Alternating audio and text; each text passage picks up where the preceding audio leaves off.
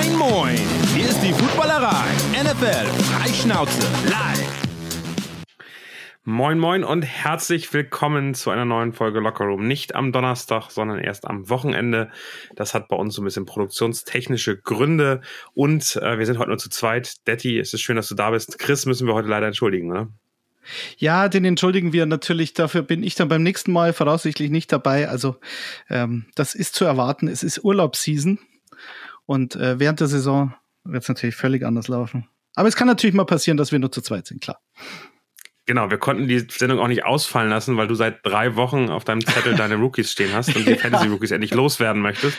Natürlich. Wir haben eure Fragen gesammelt, von daher sind wir natürlich da, ein bisschen verspätet, aber ich glaube, jetzt äh, vor der Saison äh, gibt es noch nicht den Drang, eure Fantasy-Aufstellung jetzt sofort fertig zu machen. Von daher ist das mehr Infos für die nächsten Wochen, für die Drafts, die ihr habt. Und ähm, am Wochenende ist es doch eher am schönsten Podcast zu hören. Eben, so sieht's aus. Ich bin noch ein bisschen ähm, gefangen von der Patrick Mahomes Stimme, die du mir vor der Sendung direkt ähm, präsentiert hast. Ein Interview. Die Stimme ist kannst, Weltklasse. Kannst du ihn nachmachen? Nein, das eben nicht. Das, sie ist so einzigartig, die kann man nicht nachmachen. Das geht nicht. Aber schön, auch ein, ein weiteres der, der, der, äh, Indiz, dass er einzigartig ist, ist die Stimme. Sagen wir so. Genau, der, der kleine Clip passt jetzt hier nicht rein, sonst hätte ich ihn mal abgespielt, aber irgendwann, irgendwann versuche ich mal was zu finden, wo Holmes hier bei uns im Lockerroom reinpasst, um ja. die Leute in den Genuss der Stimme zu kommen. Mhm. Wir wollen trotzdem einmal ein bisschen über Filme reden. Da hast du äh, einen Film, der auf deinem Herzen brennt, in deinem Herzen brennt. Selbstverständlich. Kommt das Intro? Nicht wahr? Na klar. Wollen wir ein Intro abspielen? Ja, selbstverständlich.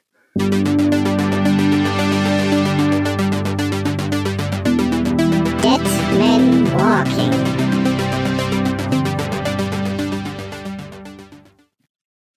Es ist zu schön, um es nicht abzuspielen. Ja, also ich habe einen Film, den ich eigentlich schon seit Wochen mit mir herumtrage, dass er endlich mal ähm, Erwähnung findet in unserem kleinen Podcast. Wind River. Ich hatte, glaube ich, äh, in Folge 1 Mystic River, also in Folge 1 der neuen Saison, ähm, genannt. Jetzt nenne ich Wind River. Die Filme sind insofern vergleichbar, weil sie beide relativ düster sind und, und relativ schwer. Aber da bin ich ja großer Fan, Daniel, das weißt du ja. Kennst du Wind River? Den gibt's auf Netflix aktuell. Ich glaube nicht. Ich habe gerade, ich habe zwei andere andere Serien, die ich gleich noch äh, benennen möchte, gerne in dem Umfang, aber den, den Film kenne ich nicht. Stell ihn mir vor. Bitte nach. Also Wind River. Ähm, Wind River ist so eingebettet in eine Trilogie, das ist der Abschluss einer Trilogie von äh, Drehbuchautor Taylor Sheridan. Und Taylor Sheridan war früher, glaube ich, äh, Model und Schauspieler und hat dann irgendwann beschlossen, Drehbücher zu schreiben. Mit durchschlagendem Erfolg. Ähm, die anderen beiden Filme dieser Trilogie, den einen kennt man sicher, Sicario, ähm, äh, inszeniert von Dennis Villeneuve, Drehbuch von Taylor Sheridan. Ein sehr, sehr, sehr, sehr guter Film, den ich vor kurzem erst wieder gesehen habe. Den stelle ich vielleicht an einer anderen äh, Stelle mal vor. Und der zweite Teil war Hell or High Water. Regie von David Mackenzie, auch wieder Drehbuch Taylor Sheridan und das ist die sogenannte American Frontier Trilogie. Die Filme haben an sich nicht wirklich was gemeinsam, äh, es sind doch immer völlig andere Protagonisten, aber sie zeichnen sich alle durch eine gewisse äh, düstere Atmosphäre aus und durch großartige Schauspieler und vor allen Dingen auch um ein, Gewaltaspekt, der immer relativ überraschend kommt und den Zuschauer in die Magengrube trifft. Sagen wir es mal so. Äh, und auch Wind River ist auf den ersten Blick eigentlich ein klassischer Thriller. Also der Film beginnt mit einem mit einem äh, Teenager-Mädchen, das durch den Schnee läuft in der Nacht. Die Bilder sind grandios, generell kann man bei dem Film sagen. Und dann tot aufgefunden wird von äh, einem Wildtierjäger. Corey Lambert heißt er im Film, gespielt von Jeremy Renner. Den kennen vor allem Avengers-Fans äh, als Hawkeye und ähm, der ist eigentlich dabei, in Wyoming äh, Jagd auf Berglöwen äh, zu machen, weil die halt immer irgendwelche äh, Schafe reißen und so weiter. Und das sind die die, die Anwohner nicht so begeistert und äh, ist halt da im Schnee unterwegs und findet dann diese Leiche. Und äh, da es sich offensichtlich um einen Mord handelt, wird dann eine FBI-Agentin herbeigerufen, die kommt blöderweise aus Las Vegas auf Stöckelschuhen und muss dann im meterhohen Schnee von Wyoming äh, bei schlimmen Temperaturen sich erstmal einkleiden lassen, dass sie da auf einem Snowmobil ähm, ein bisschen recherchieren kann. Äh, sie kommt aus Las Vegas, weil sie die nächste FBI-Agentin war, die da in der Nähe ist. Und das sagt eigentlich schon alles. Also Wyoming, äh, weites Land, wenig, wenig Einwohner und der Film spielt im Reservat Wind River. Also es hat auch diese amerikanische Ureinwohner ähm, diesen Aspekt mit dabei, ist aber eigentlich nicht das Zentrum des Films. ähm, abgesehen von diesem Thriller-Thema, was der Film hat, ist er vor allen Dingen, glaube ich, übergeordnet ähm, ein, ein, ein Thema des Films, wie man mit Trauer umgeht. Und äh, dieses Opfer ist eben die Tochter eines, eines Native Americans, der sehr gut befreundet ist mit Jeremy Renner. Und, und Renner selbst hat seine Tochter vor einigen Jahren ebenfalls verloren auf eine vergleichbare Weise.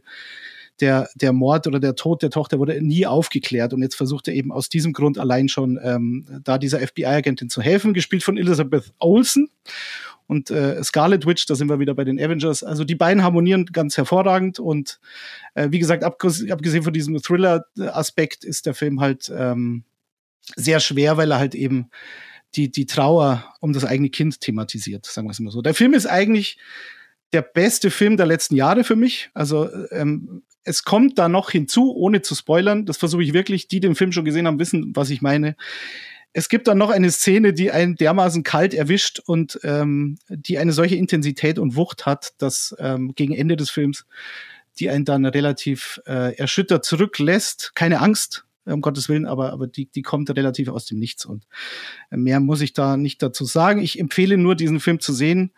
Äh, Soundtrack ist auch ganz interessant, unter anderem geschrieben von Nick Cave, der passt auch perfekt thematisch in diesen Film hinein und äh, für mich ist er fast perfekt. Ja, also es ist kein, keine Komödie, kein, keine Romanze, aber er ist relativ schwer, aber er ist wirklich, wirklich sehenswert. Also Wind River auf Netflix, ähm, bevor ihr euren Netflix-Account kündigt, schaut, schaut den Film doch schnell.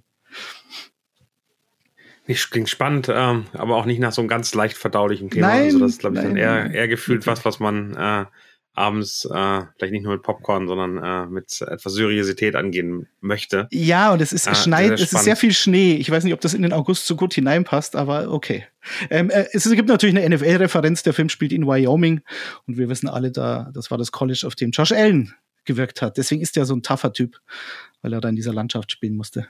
Logisch. Genau, ich habe auch zwei Serien äh, mitgebracht äh, heute mal, die sehr NFL, sehr viel mehr um Football gehen als, als dein Filmtipp. ähm, einmal, äh, und dann bleiben wir bei Netflix, weil es eben ganz schön ist, ich weiß nicht, ob du das gesehen hast, The Untold Story, The Girlfriend Who Didn't Exist, ähm, ist ähm, ein, ein Thema, äh, ich weiß nicht, wie weit der Dame Manti Theo noch was sagt, Linebacker-Star ja, von ja, Notre Dame. Ja. Äh, fast, also Heisman Trophy-Kandidat in dem Jahr, in dem Johnny Manziel gewonnen hat.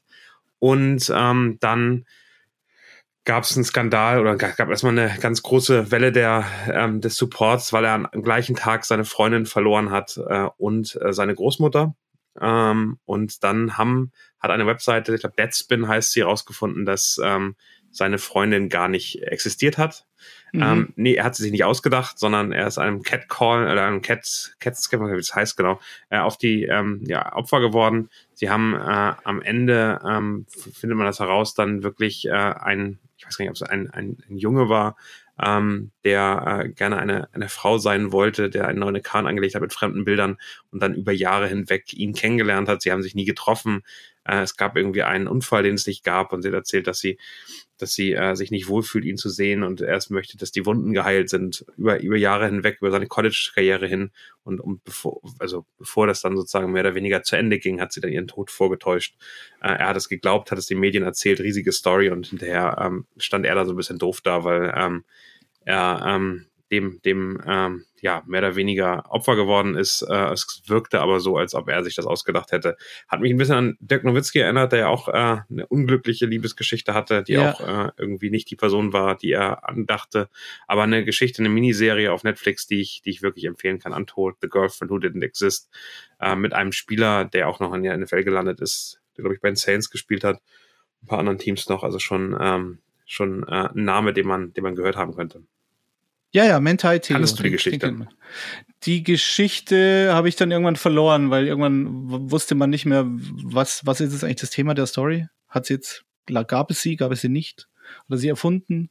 Was ist denn los? War da nicht genau, auch ein Thema, das, ob er homosexuell eventuell sein könnte oder nicht, was dann auch wieder blöderweise natürlich ein, ein Thema war, das dann äh, skandalisiert wurde. Ist ja egal, aber ist es in der heutigen Zeit halt immer noch nicht. Und keine Ahnung. Ja, werde ich, werde ich mir anschauen. Doch, das ja, ist, also so ein NFL-Bezug ist ja bemerkenswert, ja. Genau, ein anderer, und ähm, das finde ich ganz spannend, Christian McCaffrey ist unter die Executive Producer gegangen, hat einen Film gemacht, den man, glaube ich, auf Apple ähm, zum Beispiel kaufen kann, wahrscheinlich auch auf äh, Amazon oder Amazon äh, Prime Video äh, kaufen kann. Und zwar heißt der Film Unicorn Town. Kannst du dir vorstellen, um welches Footballteam es geht? Die Schwäbisch Hall Unicorns, schätze ich mal, oder? Das, das hast du richtig erkannt, genau. Also es ist ganz witzig, dass Christian McCaffrey, der Running Back der Carolina Panthers, äh, einen Film so, über ein stimmt. deutsches Footballteam gemacht hat, die Schwäbisch Hall Unicorns. Ach, hau ab. Sensationell, okay. weil ich, ich kann auch die Verbindung erklären. Ähm, es, es geht um Nick äh, Alifieri, der, glaube ich, sein ähm, also er hat eine ganz enge Verbindung dahin. Das war bei Stanford sein, sein Roommate, also nee, der jüngere Bruder Joey Alferry war sein Roommate. Ähm, und der ist dann äh, nach Schwäbisch Hall gegangen, hat da gespielt. Und die sechs Jahre, wo die der in Deutschland war, hat der eine Dokumentation gemacht. Und äh, die kommt als Film, er ist jetzt gerade, ich glaube, diese Woche äh, in die in die in Anführungszeichen nicht Kinos, sondern äh, an die Bildschirme gekommen, in die Streamingdienste reingekommen. Äh, ein wunderschönes äh, Bild von ähm, von ähm, Schwäbisch Hall mit den alten Fachwerkhäusern und im Vordergrund ist so ein Football. Äh, posten wir gerne nochmal die Story. Ich fand alleine das das Poster hat sich gelohnt zu sagen. Das möchte ich mal angucken. Ich habe ihn noch nicht gesehen im Gegensatz zu der anderen Serie, aber ähm, äh, es ist sehr, sehr schön, wie, ähm, wie Christian McCaffrey dann über Schwäbisch Hall redet und das, das Team und was dahinter ist und die Interviews nimmt. Ähm, und äh, von daher auf jeden Fall etwas, glaube ich, was man sich als deutscher Football-Fan mal angucken sollte und äh, so ein bisschen die Geschichte hinter Schwäbisch Hall, aber auch die Geschichte von Import-Playern im, in Deutschland ja. so ein bisschen zu verstehen. Ja, ja. Ja, ich also ich, die, die Geschichte von Import-Playern finde ich sowieso sehr interessant, weil ich weiß nicht, ob ich schon mal erzählt hatte, ich hatte mal eine, eine auf, ein, auf eine Zigarette vor einem Münchner Club habe ich mal Blake Bowles kennt, also nicht Blake Bortles, sondern Blake Bowles kennengelernt, der damals Quarterback der Munich Cowboys war. Und äh, der dann erzählt hat, dass die irgendwie mit seinem, mit seinem Kumpel aus Missouri sind die dann halt äh, nach Europa gegangen und haben dann, glaube ich, bei Mailand zuerst gespielt und sind halt dann in München gelandet und spä später sind sie dann zu Kiel gegangen, weil sie halt da, glaube ich, auch noch ein bisschen mehr Geld verdient haben. Und es ist halt Work and Travel, aber die Jungs, die machen sich da keine Gedanken, leben ihr Leben. Ähm, Ryan Newell, das war der, der, der Kumpel aus Missouri, Linebacker, auch ein absolutes Tackle-Monster. Ich glaube, Tackle-Leader in der GFL war da ein paar Mal. Der ist dann in München geblieben. Mittlerweile ist er, glaube ich, in Tirol aber zumindest in der Gegend, weil er da ähm, dann geheiratet hat, hat eine Deutsche kennengelernt. Ähm, genau, aber diese Geschichte von Imports, die ist äh, untold in den meisten Fällen, aber sehr interessant, weil das, ich meine, sie verdienen nicht so viel, als dass sie davon irgendwas sparen Kreis, könnten. Oder? Ja, genau. Sie sind halt einfach, sie ja, verdienen also ihren Lebensunterhalt. lohnt sich das nicht, aber nicht. Nee, nee, genau, genau. Ja, gerade so. Also oft kriegen die ja sogar noch Wohnungen gestellt und äh, vielleicht sogar Essen gestellt und dann so ein bisschen Taschengeld dazu. Also das ist, das genau. lohnt sich monetär aktuell, glaube ich, noch überhaupt nicht. Aber genau. es ist natürlich, sie sind die Stars in der, in dieser Football-Community in Deutschland dann. Das wären sie in den USA nicht, nicht ansatzweise. Da wäre die Karriere einfach zu Ende. Die haben Bock noch Football zu spielen und machen dann, ich glaube, wirklich Work and Travel trifft das ganz gut. Ähm, aber ich, also spannend, spannend zu hören, wie das, wie das verläuft und äh, wie die Schwäbischall Unicorns sich auch da entwickelt haben von einem eher Underdog, damals war die Kiel Baltic Hurricanes noch viel stärker, zu einem Titelfavoriten. Also ich glaube, ähm, der Untertitel ist Far From Home, Close to Victory. Ja, Finde ich auch sehr passend und äh, auf jeden Fall für mich ein Must-Watch. Also da könnt ihr auch gerne mal sagen, wie ihr den fandet. Ich freue mich da sehr drauf. Okay, schaue ich mir an. Also ich, das war nicht abgesprochen. Ich dachte, bei Unicorns nicht an Schwäbisch Hall. Äh, ich dachte mir, okay, vielleicht gibt es in den USA Gut getippt. Also definitiv. Naja, war naheliegend. Lass uns weitermachen mit äh, unseren besten Rookie-Tipps. Ich habe auch ein, zwei, habt ihr auf Sports Illustrated in meiner Kolumne diese Woche geschrieben. Da ging es eher um die wirklichen Rookies auf dem Spielfeld. Bei dir geht es äh, noch stärker um Fantasy. Das wäre super, wenn du da einmal einen Überblick geben könntest. Naja, es ist, ähm, ich, ich will natürlich dann, sobald du eine Meinung zu einem Spieler hast, die dann auch bitte gerne hören. Es ist klar, dass wir dieses Jahr vor allen Dingen uns hauptsächlich um zwei Positionen kümmern müssen im Fantasy Football. Das ist äh, Wide Receiver und Running Back. Und wenn man sich die die Wide Receiver, also die First Round Receiver der letzten Jahre ansieht, ähm, gab es eigentlich nicht so wahnsinnig viel, die wirklich, wirklich konstant, und darum geht's ja im Fantasy Football, die konstant dir Punkte gebracht haben. Das war als, als Rookie vielleicht Michael Thomas, äh, OBJ, weiß ich noch, der war ja die ersten Wochen, hat er, glaube ich, gar nicht gespielt.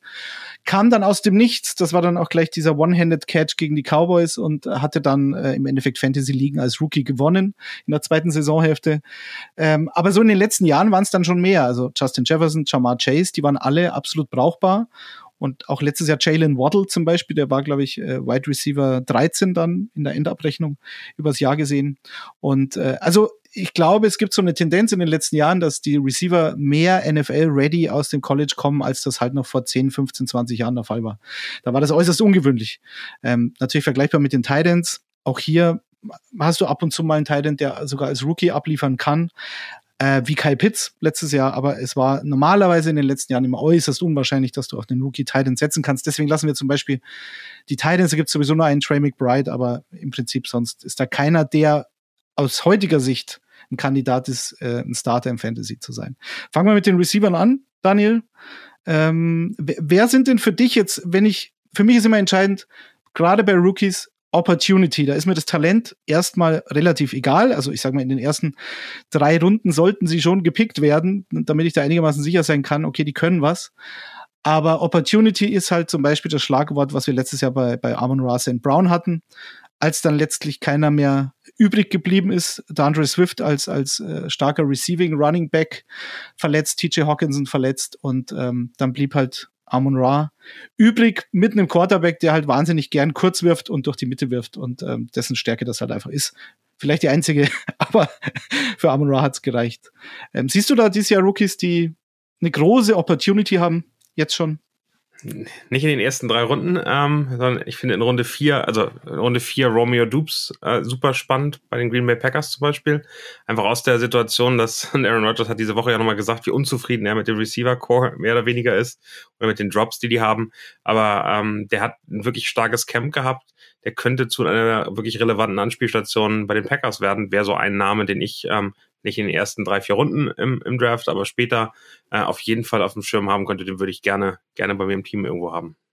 Ich glaube, wir reden da sowieso nicht über die ersten. Also wir reden so von Mid to Late Round Targets, die man halt als Wide Receiver hat. Ich habe in der letzten Folge auch schon gesagt, dass du, das war auf äh, Running Backs bezogen, dass du dann, wenn du schon, sag ich mal, deine beiden Starter auf der Position Running Back äh, besetzt hast, dann auch vielleicht schon jemanden für die Bank hast und spätestens dann solltest du aber wirklich schauen, dass du noch zwei, vielleicht sogar drei Rookie Running Backs dir schnappst, sollten sie noch da sein.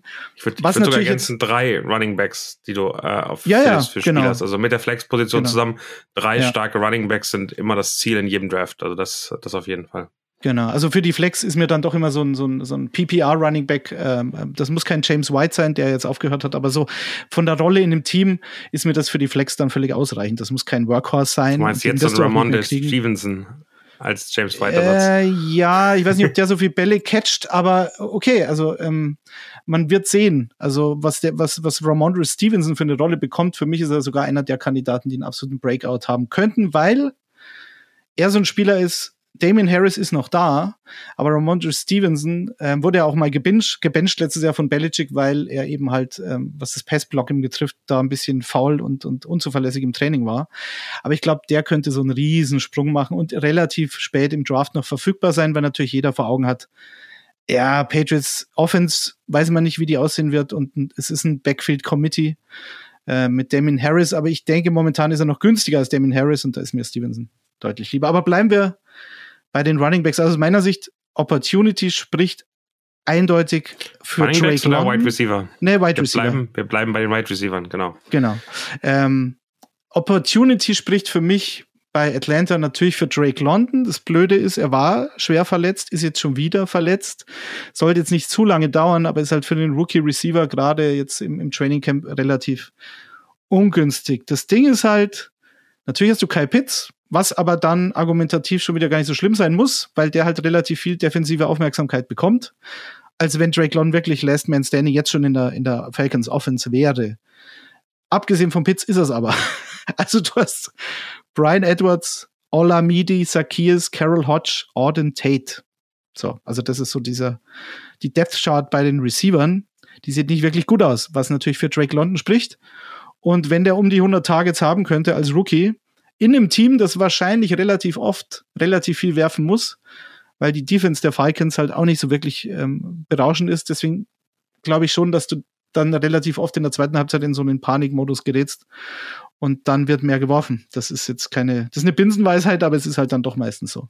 Und er kann beides spielen, also er kann im Slot spielen und, und Outside. Ich glaube, in seinem letzten Jahr bei USC ist er dann tatsächlich hauptsächlich Outside gestartet und hatte über 80 Prozent der Snaps Outside. Also theoretisch ist ein großes Target, könnte auch in der Red Zone ähm, wichtig werden und hatte in ein paar Spielen letztes Jahr über 1000 Yards und sieben Touchdowns und glaube ich fast 40 Prozent Target Share bei USC. Also der ist für mich ein Kandidat.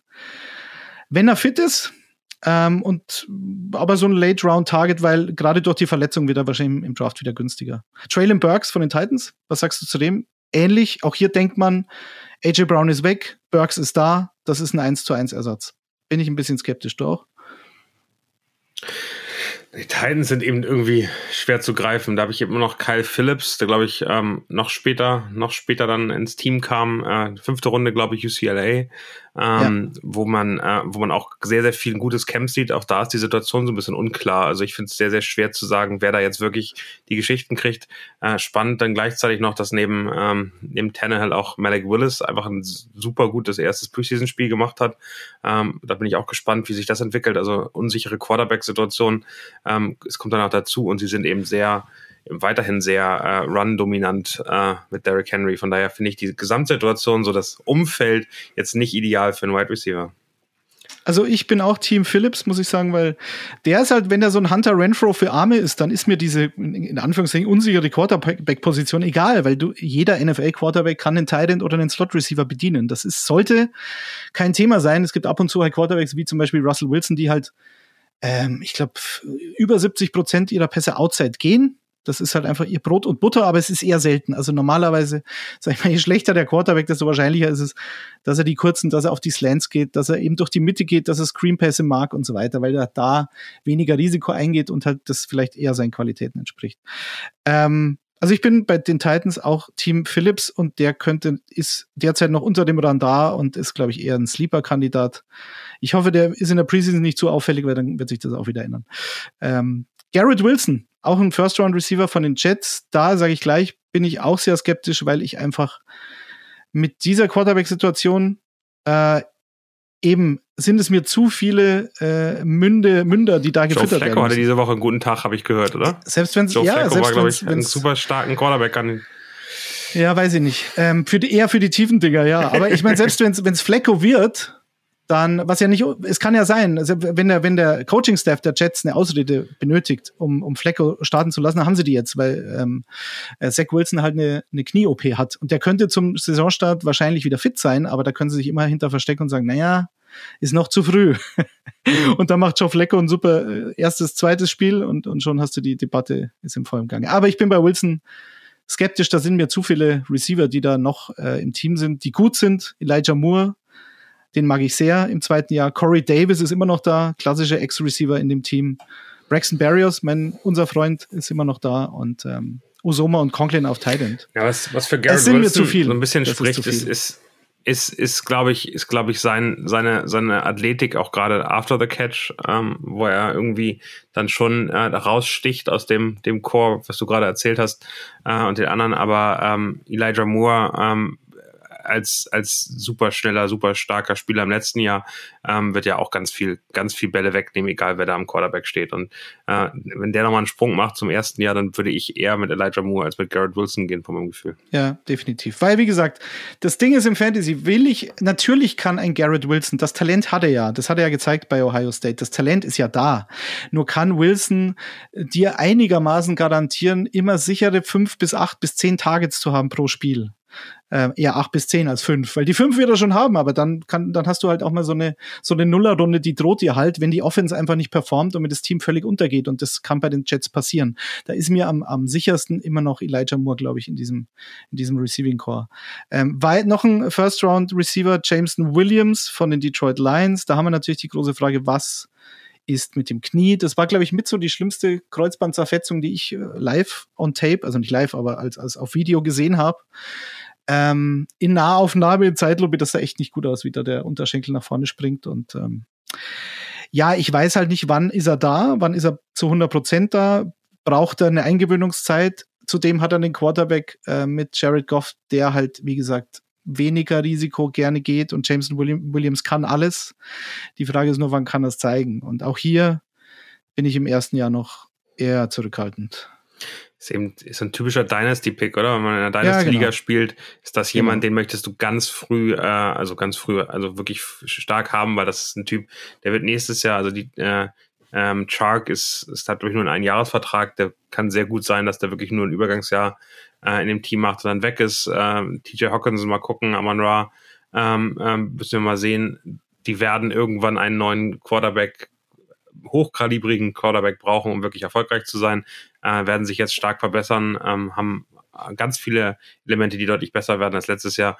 Und Jameson Williams wird nächste Saison äh, seine Breakout-Season haben. Ich glaube, das, ist das Gefühl von allen Experten dafür für Dynasty. Mm. Sensationell, mm. den muss man ein Jahr aber gefühlt auf der Bank halten, um dann, ähm, dann am Ende da die Früchte mitzunehmen. Genau, bin ich, sehe ich genauso, genauso ähm, sehe ich es bei Jahan Dodson, Washington Commanders, auch ein First Round äh, Rookie Receiver, der natürlich auch eine 4-4-3 gelaufen ist, der relativ klein ist, also unter 200 Pfund, ähm, aber halt, glaube ich, äh, auch eine sehr hohe Target Share auf dem College hatte letztes Jahr und vorletztes Jahr auch schon, also sehr konstant war auf dem College und ähm, kaum Bälle droppt. Also ich glaube 91 Prozent habe ich irgendwo gelesen seiner catchable Targets. Ähm, das waren die zweitmeisten in dieser Receiver-Klasse im Draft. Ähm, hat er halt auch gefangen. So und hat nur zwei Bälle gedroppt. Also der ist auf dem Feld ein sehr guter Spieler, aber für Fantasy auch wieder mit der Quarterback-Situation, mit Carson Wentz, kann der mehr als einen füttern. Auch hier ähm, wäre ich skeptisch. Terry McLaurin, ganz klar die Nummer eins ist in dieser Offense. Und, ja. Genau. Und, und, und, und da ist halt dann die Frage, selbst bei dem gehe ich davon aus, abwarten. Der wird, der wird für den Nummer 1 Receiver und mit dem Talent wird, wird McLaurin fallen im Draft, glaube ich, weil äh, viele da skeptisch sind äh, und halt einfach nicht wissen, wie Carson Wentz performen kann. Und dann nehme ich dann keinen Rookie Receiver in so einer Offense. Also auch hier klarer Dynasty Pick, aber mehr nicht. Ähm, ansonsten habe ich bei den bei den Receivern, die eine Opportunity haben könnten, habe ich noch David Bell von den Browns. Einfach nur aufgrund der Tatsache, dass Jarvis Landry die Browns verlassen hat und Bell eigentlich genau diese Rolle spielen könnte. Der ist sogar wirklich vergleichbar, weil er halt eine sehr schlechte 40-Jahr-Zeit gelaufen ist bei der Combine. Ähnlich wie damals Jarvis Landry. Der war ja mit, mit OBJ ähm, äh, bei LSU absolut dynamisches Duo und, und Landry hatte auch, glaube ich, ein First-Round-Grade bei vielen Experten und ist dann eine wahnsinnig langsame 40-Jahr-Zeit gelaufen. Und genauso war es bei Bell. Also der ist, glaube ich, eine 4-6-5 gelaufen. Das ist eine Katastrophe. und ähm, ist aber vom, vom Spielertyp wirklich ver vergleichbar mit Landry. Ähm, deswegen könnte der in Cleveland neben Amari Cooper die Nummer zwei werden und äh, mal sehen. Die Quarterback-Situation kennen wir auch. Wir wissen nicht, ob sie noch was machen, ob sie Jimmy G vielleicht doch noch ertraden, ähm, um die Wartezeit auf die John Watson zu verkürzen. Aber den hätte ich zumindest mal im Blickfeld, David Bell. Du willst ja. mich den Chiefs-Spieler nennen lassen, oder? Ähm, ich, ich, ich, ich, hätte, ich hätte den Übergang auf dem nächsten Spieler, ich hätte jetzt noch George Pickens von den Steelers genannt, um in der Division zu bleiben. Ja. Aber auch hier, das sind Definitiv. wir, äh, der ist, glaube ich, sensationell. Seiner Preseason gegen, gegen Seattle in Woche 1 super aus, hat einen Touchdown gefangen. Ähm, Deontay Johnson ist im letzten Jahr seines Vertrags. Ähm, aber auch hier sind mir wieder zu viele zu viele Targets, die da zu verteilen sind. Äh, mit einer unsicheren Quarterback-Situation, das kann man schon sagen. Ähm, auch wenn Big Ben nicht mehr da ist, aber ähm, ich weiß nicht, ob das, ob das reicht. Ob der so viele Targets bekommt, dass du sagen kannst, den stelle ich ähm, safe auf die Flex, weil er halt viel Upside hat.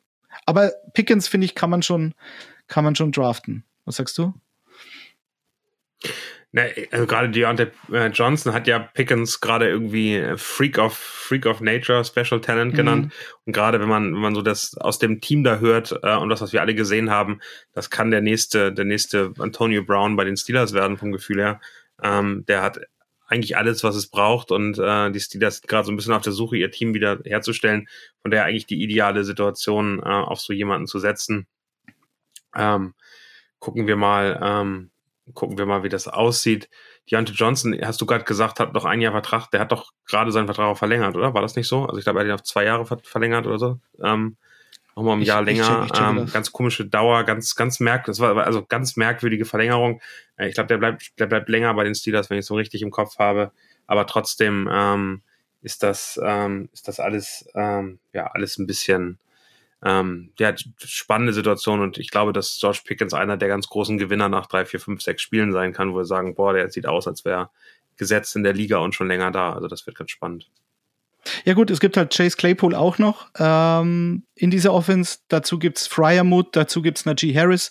Ich nehme bezüglich äh, Deontay Johnson alles zurück, du hast vollkommen recht. Ähm, zwei Jahresverlängerung äh, mit im Schnitt 18,3 Millionen, was ich relativ viel finde für Deontay Johnson. Aber okay, also sie haben ähm, für, für ja, das Team ist es gut, viel, so viele gute aber, Receiver aber zu haben. Aber die Dauer ist so lang merkwürdig. Also wenn ich wenn die Steelers an ihn glauben, hätte ich jetzt vier Jahre oder fünf Jahre erwartet. Mhm. Äh, ich finde 18 Millionen auch gut, gut happig, aber ähm, sonst wären sie ein bisschen schwach auf der Brust auf der Receiver-Position, nachdem Juju gegangen ist. Also ich glaube, die Position war auch ganz gut, aber der hat ja ähm, dann auch die Chance, in zwei Jahren nochmal einen großen Payday zu haben. Und daher ist es, ja. glaube ich, äh, ganz spannend mit, mit der gesamten Entwicklung zu sehen, wo der hingeht. Also der spielt jetzt ähm, dann wirklich für den nächsten Vertrag. Ja, genau. Also er hätte ja, er hätte ja, hat ja mit dem Holdout äh, gedroht bis zur Woche eins, wenn das nicht passiert. Aber ich glaube, die Receiver-Position ist so tief in Pittsburgh, ähm, dass es nicht deren Hauptproblem sein könnte. Die Defense sollte es auch nicht sein. Ähm, die Quarterback-Position ist entscheidend. Aber wenn wir Fantasy betrachten, ist George Pickens für mich einer von vielen, weil wie gesagt, Najee Harris wird auch wieder seine 80 Targets, 90 äh, Targets haben. Das ist, ähm, weiß nicht, ob da so viel übrig bleibt. Was Opportunity betrifft, habe ich Jalen Tolbert noch von den Dallas Cowboys, bevor wir zu deinem Chief kommen. der hat eine riesen Chance, weil er halt wahrscheinlich ähm, neben CD Lamb die Nummer zwei sein wird in der Offense, weil ähm, du hast natürlich mit Michael Gallup einen Spieler, den sie verlängert haben, sie haben Amari Cooper gehen lassen, aber ich weiß halt nicht, wann äh, Und Gallup Cedric Wilson bei 100, ist gegangen, oder? Bei 100, ja, der, okay, der war dann immer, der war der, der dann eingesprungen ist. Hast du das Gefühl, der kommt jetzt? Ja, ja, der war im Fantasy, war der ganz brauchbar, weil er halt im Slot gespielt hat. Und ähm, da waren ja auch einige verletzt letztes Jahr. Aber klar, der ist auch weg für die Tiefe. Und ähm, Jalen Tolbert könnte wirklich so der klassische Ex-Receiver in der Offense sein, wenn du davon ausgehst, dass CD Lamb weiterhin das Spiel, was am besten kann. Das ist eben entweder im Slot oder halt als C-Receiver, sprich in Motion vor dem Snap was zu tun, eben nicht in diese Press-Coverage reinzukommen, die halt der Ex-Receiver outside hat. Also Jalen Tolbert ist für mich jemand, den man relativ spät kriegen könnte in einer Offense, die normalerweise gut funktioniert, mit einem guten Quarterback. Den finde ich sehr interessant. Und für Dynasty ja natürlich sowieso. Um es einmal zu erklären, dieses XYZ Receiver, was wir haben. X-Receiver ist der, auf von meinem Gefühl auf der rechten Seite der äußere ähm, Receiver, der normalerweise gesetzt ist, der, der la die langen Wege geht, der schnell ist, der, ähm, wenn er einen Ball catcht, meistens äh, Big Plays hat, Chance auf Touchdowns hat, lange Touchdowns hat, also viele Fantasy-Punkte. Das ist natürlich äh, oft weniger Receptions, also gerade in, in, in, in Default, nicht PPR ähm, liegen, ist, ist so ein Receiver extrem wertvoll, ähm, weil er eben normalerweise Slot-Receiver mehr mehr, mehr Catches bekommt. Aber eben, wenn er welche macht, dann sind das, das typischerweise Mike Williams, dann eben riesige, riesige Gains, unglaublich viele Yards und ganz oft auch Touchdowns. Er ist halt, er, ist halt der, der Ex-Receiver wird halt dadurch definiert. Meistens steht er sogar alleine auf einer Seite. Es muss nicht rechts oder links, also ist egal, welche Seite. Er steht dann da alleine, ist der Einzige, der dann an der Line of Scrimmage steht, neben dem Titan meistens. Und er, dadurch, dass er an der Line of Scrimmage geht, bekommt er halt oft diese Press Coverage, ähm, wird halt von dem, von dem, äh, von dem Cornerback sehr nah gedeckt, eben mit Körperkontakt. Und das sind halt die Receiver, die halt sehr physisch sind. Dadurch ähm, sind das halt meistens dann die Kühlschränke. Mike Williams ist das Paradebeispiel, Calvin Johnson früher, wer sich noch an den erinnert. Ähm, das sind halt so die klassischen Ex-Receiver. Und CD Lamb ist, ist deutlich schmächtiger, ist aber auch deutlich beweglicher und das ist halt sein Vorteil, wenn er nicht äh, im Press Coverage spielen muss, sondern man ihn vor dem Snap bewegen kann oder wenn er halt dann in der Mitte im Slot gegen, äh, gegen, gegen Nickelbacks oder gegen Linebacker teilweise sogar spielen kann, je nachdem, ob da eine, eine, eine schlechte Coverage da ist. Also ähm, ich glaube, dass Taubert da eine, eine, gute Chance hat, in dieser Offense zu performen. Kommen wir zu den Kansas City Chiefs. Wen hast du dir denn da rausgesucht? Da gibt's ja wieder ein paar Kandidaten, aber auf Receiver springt einem einer sofort ins Auge. Ist ja klar. Ganz genau. Sky Moore äh, ist, glaube ich, äh, extrem spannend. Ist wirklich wieder die gleiche Schwierigkeit, die wir auch bei anderen Teams haben. Ähm, es ist eben nicht mehr eine Offense, die auf einen Receiver zugeschnitten ist oder zwei Receiver zugeschnitten ist, sondern man hat jetzt einfach ein paar Eisen im Feuer. Wir haben Juju, wir haben äh, bei den Chiefs ähm, mit die Marcus Robinson, Marcus Robinson bin ich schon bei Nicole Hartman natürlich ein, äh, ein gefühlt Veteran, der am längsten schon in diesem, diesem, diesem Team ist äh, von den Receivern, der, ist, der ähm, jetzt einfach den nächsten Schritt machen sollte. Ja. Aber der ist ja, ist der nicht verletzt? Ist, haben sie den nicht vom Feld getragen? Nicole Hartman? Ja, so eine Groin-Injury soll aber vielleicht okay. sogar heute Abend, also wir nehmen auf am Samstag im Preseason-Game schon wieder spielen. Von daher, Nicole Hartman sieht ganz gut aus. Ich hatte ganz, ganz okay. spannend im, im Chiefs-Podcast das Kingdom mit äh, Kai Schulmeier gesprochen, der zwei, Jahre im, äh, zwei Wochen im Camp war. Der hat mir erzählt, äh, Nicole Hartman rennt da schon rum, als wäre der nächste Star und hat ein unfassbares Selbstbewusstsein. Äh, von daher mal gucken, ob er dem auch gerecht wird. Ich bin sehr gespannt auf MVS äh, in der Saison. Marquise Van der Scantling, der bei den Packers schon immer mal ganz gut gezeigt hat, was er für eine Geschwindigkeit hat. Ähm, da scheint die Chemie mit Mahomes extrem gut zu funktionieren. Und dann hast du eben noch Sky Moore. Und Sky Moore ähm, hat aktuell ähm, ein bisschen eine Slot-Geschichte. Mich hat er ein bisschen erinnert an Edelman vor der Saison. Jetzt äh, hoffe ich, dass er eher Richtung Debo Samuel geht. Also der wird eben noch eingesetzt, so wie Tyreek Hill teilweise eben auch ähm, im Backfield eingesetzt worden ist, äh, mit allen möglichen kreativen Spielansätzen. Ganz spannend, welche Rolle da einnimmt, aber der könnte eben sich zu einem wirklich favorisierten Target äh, für Mahomes ähm, entwickeln. Aber eben da großes Risiko, dass es so viele Receiver gibt, dass er am Ende dann auch wirklich nur einen kleinen Share kriegt. Auch hier wieder, äh, Chuchu hat, glaube ich, nur einen Einjahresvertrag. Für Dynasty ist Sky Moore, glaube ich, extrem interessant. Und äh, ja, er ist halt ein sehr kleiner Receiver, sehr wendig, sehr schnell. Äh, he jumps off the screen, sagt man, glaube ich. Also ähm, ähnlich, äh, guter Übergang, äh, auch ein Rookie, den die Giants geholt haben. Wendell Robinson ähm, hatte ein bisschen sehr schlechtes äh, erstes Preseason-Spiel. Äh, keine Targets, kein Catch. Also sehr, sehr unauffällig, würde ich sagen, in der Halbzeit, die er das Schwer hatte. Äh, völlig wurscht. So, also der dafür, dass ich eigentlich davon ausgegangen bin, dass die, dass die Giants genügend Baustellen haben, da ähm, mit einem relativ frühen Pick einen Receiver zu nehmen, da war ich schon relativ überrascht. Wenn man sich aber den Receiving Core ein bisschen genauer ansieht, Kadarius Tony, ja, ich, ich würde es mir so wünschen, dass der Typ mal nicht verletzt ist, weil wenn, dann ist er eine absolute Sensation. Äh, Kenny Golladay hat mit Wendell Robinson gar nichts zu tun, weil Golladay wieder der klassische Ex-Receiver outside ist. Wendell Robinson ist dann der Mann für den Slot. Der gleiche Spielertyp wie Kadarius Tony, deswegen hat es mich überrascht. Und Sterling Shepard, eigentlich auch einer für den Slot, aber der hat halt eine Achille-Szenen-OP gehabt. Da weißt du nicht, ob und wie er überhaupt wieder zurückkommt. Er ist noch im Kader. Und Evan Ingram, der natürlich auch immer die Mitte des Felds bearbeitet hat, wenn er mal einen Ball fangen konnte, ist auch nicht mehr da. Also Wendell Robinson ist für mich einer, den sollte man mal so auf dem tiefen Radar haben und dann mal abwarten, wie sich die Situation bei den Giants da entwickelt. Ähm, genau. Chris Olave, sollte man auch nicht vergessen, von den Saints. Hatte, hatte schon überlegt, ob du den vergessen hast, aber ganz spannend. Äh, nee, nee, der, der wäre wär sehr, sehr interessant. Da habe ich aber auch wieder das Problem. Ähm, mit James Winston sollten genügend Targets ähm, durch die Luft fliegen, das schon, aber äh, du hast halt eben Jarvis Landry und du hast einen Michael Thomas, der offensichtlich dann doch wieder fit zu sein scheint. Und dann wird's mir schon wieder fast ein bisschen zu dünn. Also ich glaube, Olave, und das ist das Problem im Fantasy, der wird dir der wird den Saints mal ein Spiel gewinnen mit 8 für 120 Yards und zwei Touchdowns. Und dann wird er aber wieder Wochen haben, wo du ihn gar nicht siehst, weil halt dann wieder Jarvis Landry 10 Targets oder 12 hat und äh, Michael Thomas seine 15 Targets, die er ja vor seiner Verletzung re sogar regelmäßig hatte. Also das ist mir zu riskant und ich glaube, Chris Olave ist ein super Spieler, aber für Fantasy schwierig. Hast du noch einen, der genannt werden muss? Ich habe noch einen.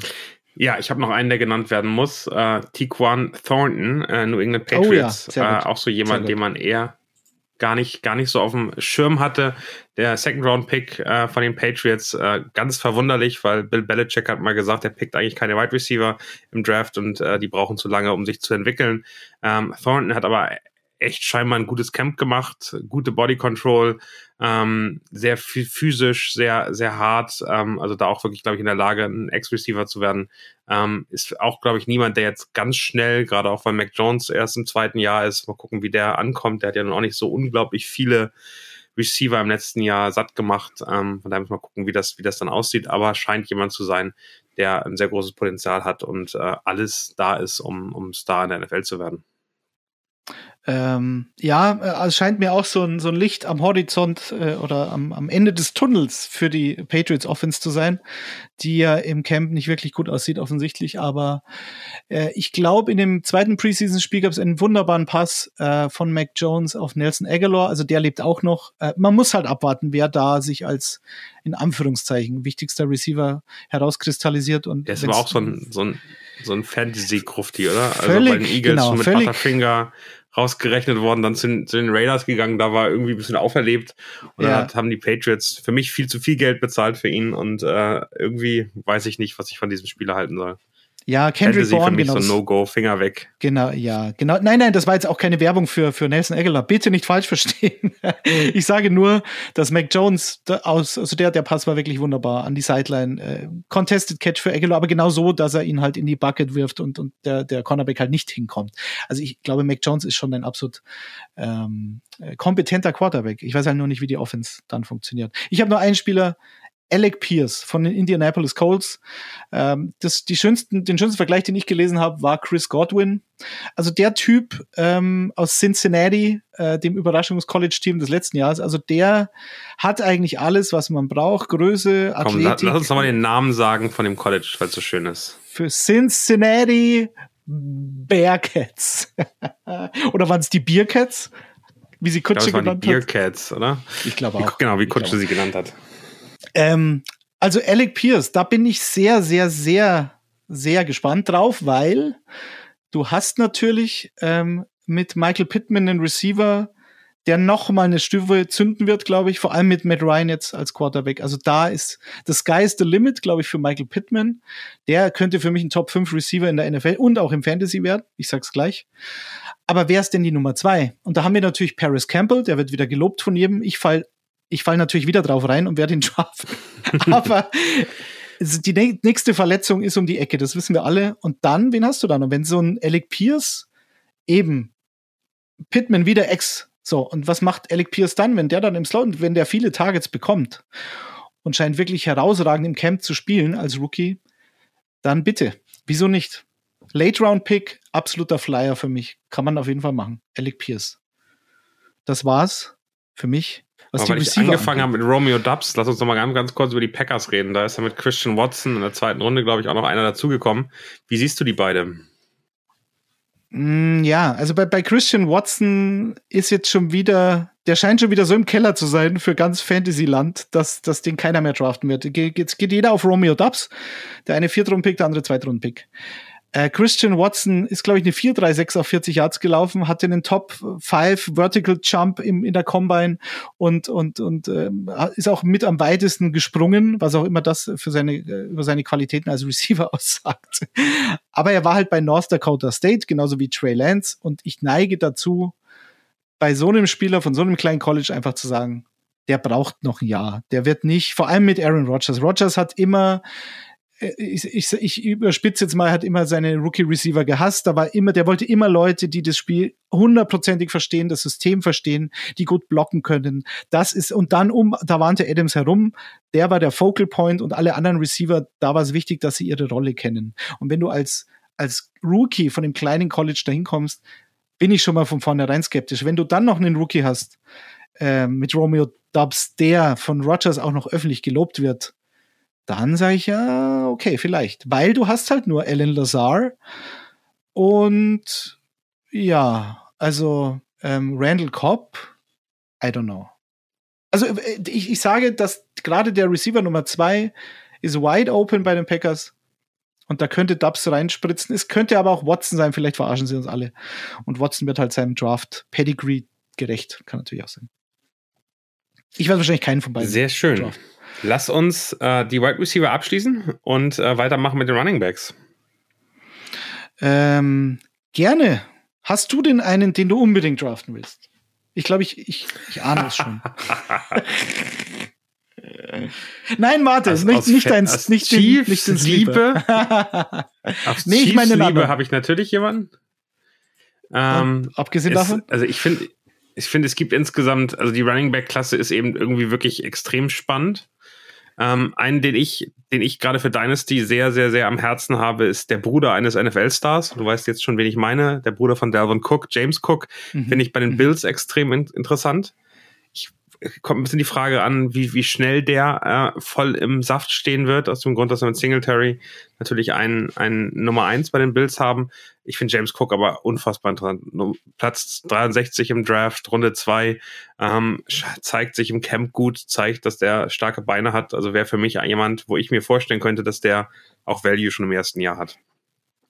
Äh, Fun Fact, auf dem College fast 40 Prozent seiner Rushing Total Yards 2021 kamen bei Rushes mit über 10 oder mehr Yards zustande. Also ein, ein Big Play waiting to happen ist James Cook. Und äh, Zweitrunden-Pick, so wie damals Jonathan Taylor und Joe Mixon übrigens auch. Also diese Zweitrunden-Picks haben es manchmal in sich in der NFL. Aber es gibt nachher noch bei der Community, ähm, eine, einer aus der Community hat noch eine Frage zu James Cook ähm, und Kenneth Walker gestellt. Da sollten wir vielleicht da nochmal drauf eingehen, gerade was den Vergleich zwischen den beiden betrifft. Ähm, da habe ich nämlich auch eine Meinung zu.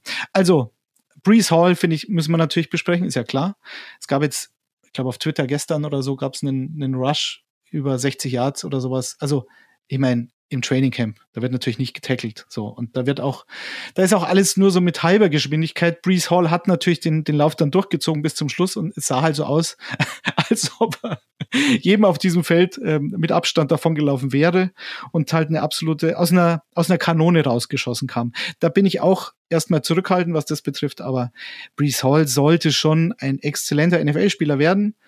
Im Gegensatz zu dir bin ich aber, hat man auch schon ein paar Mal thematisiert, ein bisschen, bisschen ähm, ja, skeptisch, was die Rolle von Michael Carter betrifft. Ich sehe sie als höher an, weil sie sich verdient hat. Es gab letztes Jahr, ähm, auch was dieses Gesamtsystem bei den Jets betrifft, es gab letztes Jahr Wochen, in denen Tevin Coleman, der ja nicht mehr da ist, äh, verletzt war. Und in, in den Wochen, es waren drei Wochen, glaube ich, sieben bis neun, bevor sich Carter dann selbst verletzt hat, hatte Michael Carter im Schnitt 19 Mal pro Spiel den Ball berührt ähm, und war bei knapp 70 Prozent der Snaps auf dem Platz gestanden. Also ich glaube, weil als Coleman dann wieder zurückkam, ist es auf 14 Touches wieder runtergegangen und er sich hat sich dann ja auch selbst verletzt noch. Ich glaube, das System bei den Jets und sie haben den gleichen Offensive Coordinator ist einfach nicht auf so ein Workhorse angelegt und ich glaube, so gut sie das können, ähm, werden sie versuchen, diese Snaps aufzuteilen. Und da weiß ich halt nicht, ob Breeze Hall ähm, so viele Big Plays machen kann, dass sich das als fester, fixer Fantasy-Starter lohnt. Glaub, du glaubst mehr an das Talent, oder? Ja, ich glaube eben, dass der Preis so teuer ist. Also ähm, den Preis, den die Jets da eingegangen sind, um sich diesen Spieler zu holen, dass der einfach mhm. ähm, rechtfertigen muss, dass er dann von Anfang an so ähnlich wie Najee Harris letztes Jahr eingesetzt wird. Und darauf setze ich ähm, das Gefühl, was ich aus den USA habe. Und äh, also da sind sie ja dann noch dichter dran, ähm, ist eben von den Beatwritern schon, dass Brees Hall ganz klar die Nummer eins sein wird. Und ähm, da würde ich, ähm, würde ich jetzt einfach vertrauen. Ich glaube, dass man den relativ früh gut mitnehmen kann und das eine der, der, der Rookie-Namen ist, wo man wirklich ähm, sehr, sehr viel Erfolg haben kann, direkt von, von Spieltag 1. Da ist halt, da ist halt, glaube ich, im Endeffekt die Frage, äh, du wirst dann im Draft vor der Wahl stehen, äh, nehme ich jetzt einen Breeze Hall oder nehme ich halt einen, einen, der ein bisschen äh, arrivierter ist äh, oder bekannter ist. Da ist dann so David Montgomery, Zeke Elliott, James Conner, da haben wir letzt, in der letzten Folge schon drüber gesprochen, Leonard Fournette. Ähm, Cam Akers, okay, in dem Fall würde ich mich für Hall entscheiden, weil ich bei Akers echt skeptisch bin, was, was diese Spritzigkeit betrifft. Jetzt ist er auch schon wieder verletzt. Also, das ist eben so Ende abwarten. zweite Runde im Draft normalerweise, oder? Also das mhm. ist so der Zeitpunkt, wo wir irgendwo sind, so Pick 16 genau. bis 20, äh, wo es dann interessant wird. Ich glaube, so früh würde ich Bruce Hall auch noch nicht nehmen äh, und mich im Laufe der Fantasy-Saison ärgern, dass ich ihn nicht genommen habe. Äh, ein Spieler, der relativ die, die Draftboards hoch ähm, ähm, schießt momentan, ist Damian Pierce von den Texans. Über den habe ich auch vor ein paar Wochen schon gesprochen, dass mit der zusammen mit Tyler Allgeier oder Allgöver wollte ich ihn ja nennen, ähm, sehr gut gefällt von diesen Rookie Running Backs. Ja, da gab es übrigens halt einen Hinweis aus der Community, Detti. Äh, ja, ja, bitte. Es wurde mal darauf hingewiesen, Allgear wird da ausgesprochen und nicht Allgeier. Äh, wollen wir jetzt mal festhalten hier. Das macht Detti extra, möglicherweise. möglicherweise, möglicherweise heißt der Musiksender auch FIFA und nicht Viva. So. YOLO. Ich bin einfach YOLO. Ich hau das, ich mach das jetzt einfach so. Nee, also Tyler Allgear, Allgear, klingt natürlich schon gefährlicher als Allgeier. Also die beiden und, und Allgear haben, glaube ich, schon eine Riesenchance. Bei, bei den Texans ähm, sind die, die, die Fantasy-Zombies Marlon Mack, Rex Burkett und Royce Freeman im Kader. Und Damien Pierce hat im ersten Spiel, das musste ich natürlich gleich twittern, weil es mich so begeistert hat, ähm, hat im ersten Spiel gleich fünf Läufe für 50 Yards und der sah richtig gut aus. Richtig gut. Also auch nicht, keine Ahnung, er rennt durch ein Scheunentor und da ist halt, ist halt kein Mensch und, und ähm, hat halt eine gute Endgeschwindigkeit und ist ein Touchdown, sondern er sah wirklich auf engstem Raum diese Cuts, die er hat, die Lateral Quickness, die man ja so schön äh, bei Running Backs immer liebt. So. Also das hat er alles gezeigt. Okay, Preseason, scheißegal. Aber ich glaube, der hat einfach eine Riesenchance. Und ähm, ja, Viertrunden-Pick ist es auch nicht so, dass er, dass er ganz spät gedraftet wurde. Vierte Runde für einen Running Back ist völlig in Ordnung. Und bei ihm ist es halt so, bei den Florida Gators hat er ja gespielt und hatte, glaube ich, einen Head Coach, der wurde dann entlassen ähm, während der Saison und hat so in den letzten Wochen der College-Saison hat er dann auf einmal relativ viele Snaps äh, bekommen und war dann wirklich so ein Workhorse-Type. Also ihm das jetzt vorzuwerfen, dass er im, im, College halt nie mehr als, weiß ich nicht, 100 äh, Rushes hatte, äh, im Gegensatz zu anderen Spielern wie Kenneth Walker zum Beispiel, da weiß ich nicht, ob er es nicht kann. Er vielleicht durfte er einfach nicht. Also ich kann mir das schon, ich kann mir das schon vorstellen. Als Senior hat er 13 Touchdowns bei eben nur 100 Rushes gehabt, also 5,7 Yards pro Lauf. Statistik, die ist immer mit Vorsicht zu genießen, aber ich glaube, da geht was. Und bei unserem Tyler-Freund aus Atlanta, ähm, ich meine, wen hat er da als Konkurrenz? Damien Williams, Cordero Patterson. Kann Cordero Patterson aus seiner Gruft nochmal auferstehen im zweiten Jahr? Und wenn wir uns das letzte Jahr anschauen bei Cordero Patterson, der hatte im letzten Monat der NFL-Saison hat er nur noch äh, 37 Mal den Ball berührt und hatte weniger als 30 Rushing Yards pro Spiel. Das hat Nico Backspin gemerkt, weil den hatte er, den hatte er sich, glaube ich, vom Waiver geholt, auch, relativ früh. Da auch wirklich um gar nichts mehr für die Falcons, oder? Egal. War, vielleicht hat er einfach keinen keinen Saft mehr im Tank gehabt. Vielleicht waren die, waren die Felgen da.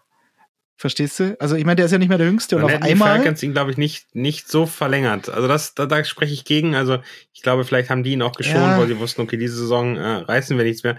Das könnte diese Saison auch relativ früh passieren, aber äh, für mich ist das noch kein, noch kein Grund, äh, ihn nicht zu nehmen. Ich glaube schon, dass Cordell Patterson eine Chance hat, auch wieder zu spielen. Ob er auf dem Niveau, wie er letztes Jahr angefangen hat, wiederkommt, das, das mag zu bezweifeln sein. Mike Davis, das war ja auch so ein Fantasy-Zombie letztes Jahr, der dann auf einmal ein bisschen äh, brauchbar war für Fantasy Football. Der ist ja auch nicht mehr da. Also zumindest eine Rolle wird er haben. All Gear. Und ich bin, also das ist so ein Spieler, den draft ich in jedem Draft. Den pick ich in jedem Draft, wenn er da ist und nicht noch jemand auf die Idee kommt, dass das eine super, super Idee wäre. Aber ich glaube, den kann man relativ spät noch kriegen und für mich hat der viel Upside. Ähm, ich weiß nicht, wie gut die Offense sein wird. Das ist mir aber in einem gewissen Punkt im Draft auch egal. Ähm, ich glaube, der kann viele Snaps haben als Rookie und das ist für mich entscheidend. Für meinen vierten oder fünften Running Back im Kader vielleicht. Ähnlich gilt, äh, gilt das gleiche eigentlich bei Rashad White von den Buccaneers. Drittrunden-Pick, äh, Leonard Fournette wurde verlängert. Wie siehst du seine Rolle? Äh, Giovanni Bernard ist noch da, klar, aber der ist auch nicht mehr der Jüngste. Rashad White hatte ähm, 48 Targets letztes Jahr und knapp 500 Receiving Yards. Ähm, das klingt für mich ein bisschen nach James White mit Tom Brady. Also, wie siehst du es? Na, ist die Frage, Tom Brady dann ähm, wie, wie er eingesetzt wird. Ich glaube, definitiv talentiert, äh, extrem schwer einzuschätzen. Das ist wieder so ein, das ist wieder so ein völlig freier Tipp, wo man sagt, könnte was werden, könnte nichts werden. Ja, ja. Ähm, ich, also es ist wirklich nichts, wo ihr, also wenn ihr irgendjemand anders habt, wo ihr sagt, den, den, der gefällt mir noch mehr, ähm, dann würde ich den immer, immer nehmen. Es ist aber auf jeden Fall jemand, der gerade in Dynasty interessant werden könnte, weil der, glaube ich, länger in der Liga überleben wird. Ja, das ist jetzt nicht jemand, der nach, nach drei Jahren wieder raus ist, weil, er, weil der Körper durch ist. Aber auch da, es ist, also, das ist wirklich alles ähm, sehr viel Hypothesen und sehr viel Hoffnung, dass hier daneben mehr eingesetzt wird. Der James White Typ, also ich finde, James White ist eben dann schon am Ende ein Spieler, der sehr einzigartig in der NFL ist, den du also über die Art und Weise immer wieder dann kommt und immer wieder diese Position für Tom Brady eingenommen. Das ist schon äh, sehr beeindruckend. Auf der anderen Seite hat Tom Brady um sich herum solche Spieler eben auch gefördert und entwickelt und, und weitergehalten. Daher, ich, ich habe noch, habe noch relativ große Zweifel. Äh, Keyshawn Vaughn, für alle Buccaneers-Fans, den sollte man natürlich auch nicht vergessen, ist, ist klar, aber der hat jetzt auch schon ein paar Jahre Zeit gehabt, um zu beweisen, dass er in dieser Offense, in diesem System mit diesen Verantwortlichen, also das betrifft den Quarterback, weil er einfach da ein gewichtiges Wort mitzureden hat im Vergleich zu anderen Teams. Und es betrifft natürlich den Offensive Coordinator und da haben wir halt keine Veränderung gesehen und deswegen bin ich skeptisch, dass Keyshawn Vaughn jetzt auf einmal da äh, die Treppe ein Stück weiter hochgeht. Also ich, ich glaube eher da an den Rookie Und Rashad White ist jemand, den hole ich mir ganz zum Schluss, wenn es eh schon wurscht ist. Ich nenne es mal so, weil was andere, von was anderes sprechen wir hier nicht. Da ist mir das potenzielle Upside, so unwahrscheinlich es sein mag, einfach ähm, ganz recht zum Schluss. Hast du, äh, wenn wir in die Hauptstadt sehen, vielleicht jemanden, der dir da ins Auge springt? Runde 3, äh, Running Back Brian Robinson Jr. haben wir vor dem Draft, äh, vor dem, vor dem äh, Podcast heute schon kurz zugeredet. Den finde ich eben extrem, ja. extrem spannend. Äh, hat ähm, im ersten Preseason-Game äh, gab es einen Fumble, glaube ich, von Antonio Gibson und äh, Ron Rivera hat Gibson rausgenommen direkt danach und hat dann auf äh, Robinson Jr. gesetzt, der in sechs Läufen 26 Yards geholt hat. Knapp über vier im Durchschnitt, das ist schon ganz okay. Und eben einen Touchdown wenn er so als Workhorse eingesetzt wird wie in dem Spiel oder der, der Situation, dann könnte ich mir wirklich vorstellen, dass der ähm, sogar der Nummer 1 Running Back äh, bei den Commanders werden könnte. Du bist ja ein verrücktes Huhnmensch. Ja, ich weiß nicht, was mit Antonio Gibson los ist. Ich weiß auch nicht, ob dieser Coaching-Staff den ich mag. Auch hier ist Ron Rivera, ist immer noch der gleiche Head Coach und Antonio Gibson war halt oft verletzt. Das, was er hat, ist ja diese, die Geisel des, des ähm, Running Backs, den Turf Toe hatte der ja gleich auch schon. Also, wo du halt eine ganze Saison eigentlich war das, verletzt War das nicht der, den du angenommen hast, dass der ein gebrochenes Bein hatte? Oder ein großes Schienbein oder so? Ja, richtig, richtig, stimmt. Ich glaube, der Turf Toe war das Jahr davor und dann hieß es immer, ja, er hat, ähm, er hat ein Haarriss im Schienbein. Das habe ich ja gelesen, das habe ich ja nicht erfunden. Und er hat trotzdem immer gespielt. Und ich habe immer gesagt, ah, holt euch den Backup, weil der hat ja ein gebrochenes Bein. Aber es war ihm dann auch egal anscheinend. Und er hat ja nicht schlecht gespielt letztes Jahr. Gerade gegen Ende der Saison. Also ich, ich würde jetzt nicht sagen, dass Antonio Gibson im Doghouse sitzt, nur weil er halt jetzt irgendwie in der Punt-Coverage auf, auf dem Feld stand, was natürlich schon sehr ungewöhnlich ist. Aber Robinson ist so ein Dart-Throw, der kommt, ich, wenn ich auf Fantasy Pros auf die Rankings schaue, dann ist der in, in der Reichweite von Rashad White, Mark Ingram, ähm, äh, Donta Foreman und äh, Sony Michel. Also da, da sind wir so bei Tier Nummer 6. Und dafür hole ich mir so einen Brian Robinson, bevor ich irgendeinen anderen schlechten äh, Receiver hole oder irgendeinen Backup-Titan, den ich gar nicht brauche. Also der guter Tipp, würde ich auch mitgehen. Und was vielleicht noch interessant ist, Ron Rivera war ja Teil der Carolina Panthers, die damals vor einigen Jahren, da habe ich zwar schon Fantasy gespielt, aber es ist wirklich, es ist schon ein paar Jahre her. Jonathan Stewart, damals First Round Pick, beziehungsweise Jonathan Stewart und D'Angelo Williams, beide haben vom, vom damaligen GM, ähm, war das nicht sogar Dave Gettleman, wo, wo Jahre später sich die Leute noch lustig gemacht haben, der hat beiden Running Backs fette Verträge gegeben. Aber die beiden haben so, waren so der personifizierte One-Two-Punch. Und beide waren auch hohe Draft-Picks, äh, Jonathan Stewart und D'Angelo Williams. Also ich, ich würde es jetzt nicht ausschließen, dass die dann in diese Richtung gehen. Und damals bei den Panthers war es so, dass du beide für Fantasy gebrauchen konntest. Brian Robinson, ähm, von uns beiden äh, ein guter Tipp für euch. Ansonsten weiß ich nicht, du hast ja noch so als Isaiah Spillers, klar, wenn, wenn sich Eckler verletzt, könnte der ein Thema werden von den Chargers. Ähm, war bei Texas AM, super Running Back auf dem College gewesen. Samir White von den Raiders, auch hier. Da wieder der, der, Josh der Name, den ich nochmal mhm. reinwerfe, Isaiah Pacheco. Der kommt natürlich, ich, ich habe nur die beiden noch zur Vollständigkeit so. genannt. Ja. Bitte. Beiden, ja, jetzt, jetzt kommen wir genau, natürlich Isaiah zum, zum Pacheco wäre für mich Genau, wäre für mich, also der ist kein Sleeper mehr. Also am Ende ist der auch schon viel zu, sehr durch die Decke gegangen. Aber die Situation ja. in, in, Kansas City im, im Running Back Raum ist ja schon etwas schwierig. Äh, eigentlich mit äh, Ronald Jones so ein, ähm, ja, ein Backup für Clyde Edwards leer geholt, wo man gehofft hat, der hat wieder richtig Bock und äh, zeigt, ähm, zeigt, dass er bei den Buccaneers wirklich nur so einen kleinen, so einen kleinen Drought hatte und jetzt wieder äh, back for good und äh, vielleicht sogar Druck machen kann und der, der Star im Running Back äh, Feld oder im Backfield sein kann, ähm, ist nicht der Fall. Rojo ist auf dem besten Weg, äh, den 53er Kader zu verpassen.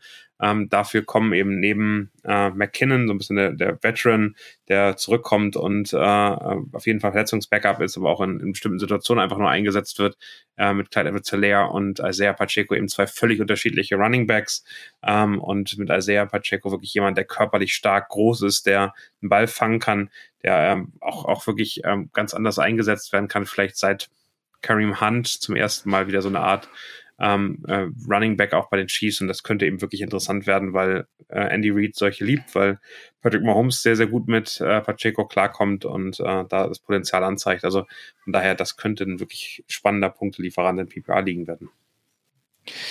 Da bin ich auch skeptisch. Zum einen wird er mir zu teuer, weil eben jeder auf diesen Bandwagon springt von Pacheco. Ähm, das ist mir fast too much Hype. Und so, solche Spieler gibt es auch jedes Jahr, äh, die dann halt in der Preseason durch die Decke gehen und dann muss man halt mal abwarten. Ich habe letztens schon gesagt, Darwin Thompson war ja auch so ein, so ein Chiefs gehypter Running Back, der mittlerweile in Seattle gelandet ist, habe ich festgestellt. Das war mir gar nicht so bewusst. Aber okay, das muss ja nichts heißen. Aber wenn ich mir halt die Stats von Pacheco bei, den, bei Rutgers anschaue zwischen 2018 und 2021, hat er insgesamt in vier Jahren nur 563 Rush Attempts und nur 2442 Rushing Yards. Das ist jetzt nicht so wahnsinnig viel und hat im Schnitt dann, wenn man es umrechnet, 4,3 Yards pro Lauf. Das wäre jetzt gerade, wenn das hier, wenn man hier von dem Big Play Talent spricht, der dann halt auch mal so einen 60, 70 Yard Lauf rausfetzt, ähm, wäre das ungewöhnlich wenig und deswegen bin ich skeptisch. 18 Touchdowns in vier Jahren, äh, ja, muss man mal abwarten. Aber okay, es kann natürlich sein, dass A, Andy Reid ist ein Riesenfaktor und B, vielleicht auch diese Offense. Da gebe ich dir schon recht. Also ein, ein Late-Round-Flyer, mal schauen, wie hoch er jetzt noch steigt. Ähm, wenn er noch einigermaßen spät zu kriegen ist, dann würde ich es machen. Ansonsten wäre mir fast zu früh. Aber okay. Man weiß nie. Gut. Also ich wäre, du, hast du noch jemand? Ich wäre sonst durch bei diesen, bei den Rookie-Kandidaten, die euch im Fantasy helfen könnten. Ist natürlich alles schwer spekulativ. Nee, ich glaube, ich habe keinen mehr. Ich glaube, ich glaube, das waren die wichtigsten Namen und mit einer Einschätzung. Ähm, und äh, ich glaube, wir können mal mit den Fragen weitermachen, oder? Ja, wir haben mich wieder gefragt. Ich finde, alles, was euch auf dem Herzen liegt. Genau. Und auch sei es, ein, wie ein Name richtig ausgesprochen wird. Ich bin da tatsächlich sehr dankbar für, weil ich habe es, ich habe es noch nirgends, nirgends gefunden, wie man Allgear ausspricht. Ja, irgendwas Allgear, All Gear. Die Richtung geht's auf jeden Fall. Ähm, könnt ihr gerne Bevor die Saison startet, wissen wir es. ja, bitte. Genau. Vielleicht sollten wir einfach mal ein College-Tape von dem Typen anschauen. Da wird er, wird er ja bejubelt von dem Kommentator. Vielleicht wäre es gar nicht so schwer eigentlich. Ich mache das. Ich finde es übrigens ganz schön, was wir an, an, an Kommentar bekommen haben durch den Fragesticker. Share to World sagt, just wanted to say you have amazing feet. Mit D geschrieben, von daher hoffe ich, das ist unser Feet und nicht unsere Füße. Aber auch das äh, kommt, kommt hier an. Ähm, René Linsenmeier. Du hast es in die Frage, Frage du hast es in die Sendung, du hast es in die Sendung geschafft. ist doch gut. ja. Wer auch genau. immer du bist, du Bot. Ich bin, ich bin ja. noch nicht sicher, dass, dass, die Person irgendwas mit Football zu tun hat, aber das ist okay. René Linsenmeier, äh, Brees Hall oder Drake London, Rookie Nummer 1? Ah, ja, ja, ja. Also, das ist schwer. Beantwort du mal. Jetzt haben wir es gerade, gerade beide haben wir besprochen. Was sagst du? Ich glaube, Rookie ist die wichtigere Position für mich, Brees Hall. Ja, würde ich auch sagen. Und ich glaube, die Rolle von Brees Hall ist safe, wie fit Drake London sein, also dass er Snaps kriegen wird. Ich glaube, davon können wir ausgehen. Und ich glaube, dass er Talent hat, um aus diesen Snaps das Bestmögliche zu machen. Hashtag Javonte Williams 2021. Das glaube ich, davon kann man ausgehen. Bei Drake London ist, sind mir noch ein bisschen viele Fragezeichen. Wie sieht es eigentlich gesundheitlich aus? Und auch die Abhängigkeit von dem Quarterback, den sie haben, finde ich nicht so richtig, ja, klar. nicht so richtig überzeugend. Klar. Prinz Salkin fragt, wer ist euer Breakout-Wide Receiver-Kandidat der kommenden Saison? Nicht Rookie, Breakout, ja gut. Allgemein Breakout. Mhm. Allgemein, ja. Also, es, ich sag's mal so, es gibt für mich drei Receiver, die ich in jedem Draft haben will und wo, wo ich bei allen davon ausgehe, dass ich sie später kriegen würde, als sie mir dann punktemäßig ähm, die Saison bringen könnten. So, wenn man das so, wenn das verständlich ist. Also, ich glaube, Cortland Sutton will ich unbedingt haben weil jetzt ist er wirklich schon lang genug von seiner Kreuzbandverletzung entfernt. Ich glaube, der ist wirklich bei 100 Prozent. Er hatte schon mal eine 1000 Yard Saison mit definitiv unsicherem Quarterback Play, wenn wir das schon ansprechen. Jetzt hat er Russell Wilson, ich habe es vorhin kurz angesprochen, der hat in seiner Karriere, glaube ich, über 70 Prozent, geht er outside. Der, der mag diese Dinger durch die Mitte nicht, was schlecht für Jerry Judy sein könnte. Ich betone könnte, weil Judy natürlich eigentlich ein herausragender Spieler ist. Und vielleicht auch Hackett mit Wilson da ein System kreiert, das auch Wilson sein Spiel nochmal ändern lässt. Ich würde es auch nicht ausschließen. Aber Cortland Sutton ist so dermaßen der Metcalf-Typ, den Wilson mag und äh, ich glaube einfach, dass das funktionieren könnte. Dazu Brandon Ayuk wird extrem gehypt im Camp, ist mir eigentlich prinzipiell egal. Aber so wie die zweite Saison für Ayuk lief und ich glaube, man kann wirklich sagen, dass die Chemie zwischen Lance und Ayuk nicht schlecht ist. Einigen wir uns darauf. Ähm, bin ich sehr optimistisch, was die Saison von Brandon Ayuk betrifft. Und der dritte ist Christian Kirk, weil jeder sagt, ach, viel zu viel bezahlt, ist doch Quatsch und der wird nie Nummer eins Receiver. Ich glaube, der wird so günstig sein, dass er für mich als Flex-Position oder Receiver 3 ähm, vielleicht ein Schnäppchen sein könnte. Ich glaube, der Spieler ist, ist nicht schlecht, Christian Kirk. Wenn ich noch reinwerfen würde, wäre einmal Michael Thomas, ist natürlich kein Breakout-Kandidat, aber kommt zurück von langer Verletzung, zwei Jahre mehr oder weniger nicht nutzbar für Fantasy und für Football. Ähm, könnte ja. extrem spannend werden, wenn der wirklich wieder fit ist. Und ein Name, auch den haben wir letztes Jahr schon öfter mal genannt, ist Rashad Bateman, ähm, dem ich zutraue, dass er jetzt den ganz großen Schritt macht. Ja, da haben wir, glaube ich, noch eine Frage zu Zweit Zweitjahres-Receivern. Da wäre der für mich natürlich mit dabei. Die kommt, glaube ich, noch. Kannst du auch gleich nehmen.